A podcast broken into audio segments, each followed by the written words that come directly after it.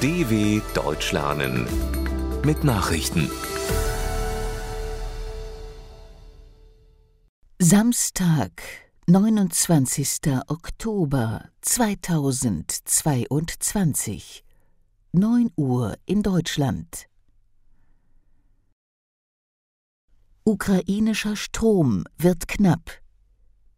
Fast vier Millionen Menschen in der Ukraine sind wegen der russischen Angriffe auf die Energieinfrastruktur von Einschränkungen bei der Stromversorgung betroffen. In vielen Städten und Regionen werde der Strom zeitweise abgestellt, um die Lage zu stabilisieren, sagte der ukrainische Präsident Volodymyr Zelensky. Betroffen seien die Hauptstadt Kiew und Umgebung sowie mehrere Provinzen. Zuvor hatte der Stromversorger DTEC mitgeteilt, es habe erhebliche Schäden in der Region um Kiew gegeben. Deshalb werde das staatliche Energieunternehmen Ukrenergo in den kommenden Tagen beispiellose Strombeschränkungen vornehmen müssen. EU nennt Größenordnung von Finanzsanktionen. Die Europäische Union hat im Zuge der Sanktionspakete gegen Russland mehr als 17 Milliarden Euro Vermögenswerte von russischen Bürgern und Einrichtungen eingefroren.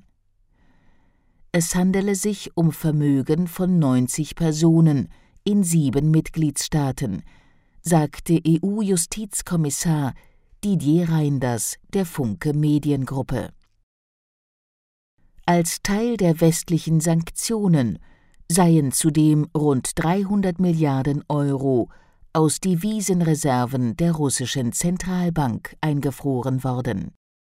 Vor allem ukrainische Politiker fordern immer wieder, dass die blockierten Gelder für den Wiederaufbau des Landes nach dem Krieg genutzt werden. Anti-Regierungsproteste in Prag in der tschechischen Hauptstadt haben Zehntausende Menschen gegen ihre Regierung und deren Unterstützung für die Ukraine demonstriert.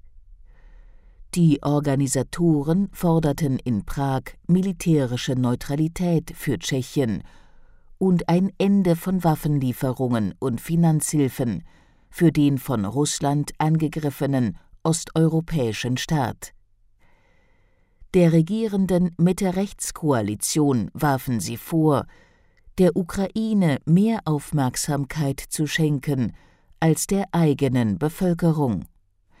Auch wegen der steigenden Energiepreise und der Sorge vor einer Gasmangellage gingen Bürger auf die Straße. Die tschechische Regierung wies die Forderungen zurück. Wahlkampffinale in Brasilien. Der rechtsextreme Präsident Brasiliens, Jair Bolsonaro, und sein linksgerichteter Herausforderer, Luiz Inácio Lula da Silva, haben sich am Freitagabend ein erbittertes Fernsehrededuell geliefert. In der Sendung beschimpften sich beide und warfen sich gegenseitig vor, zu lügen. Zu den Themen des Streitgesprächs gehörten Wirtschaft, Korruption, die Zukunft des Amazonas-Regenwaldes, Abtreibung und Außenpolitik.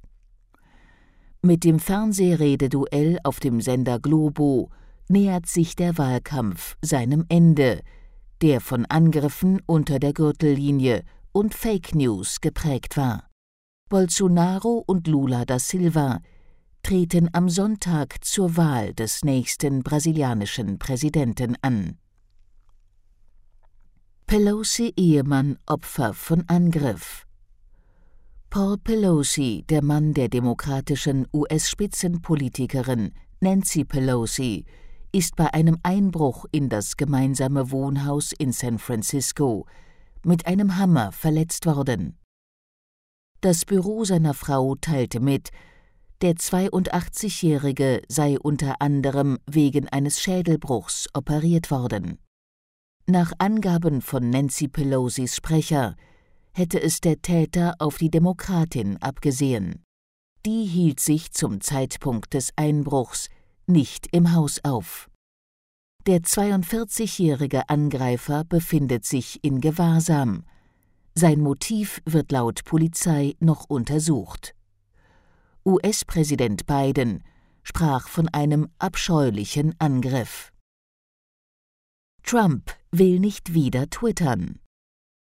Ex-US-Präsident Donald Trump will nicht zum Kurzmitteilungsdienst Twitter zurückkehren. Auch wenn das durch die Übernahme des Unternehmens durch den Milliardär Elon Musk möglich werden sollte, werde er stattdessen bei seinem eigenen Dienst Truth Social bleiben, sagte Trump dem Nachrichtenportal Fox News Digital.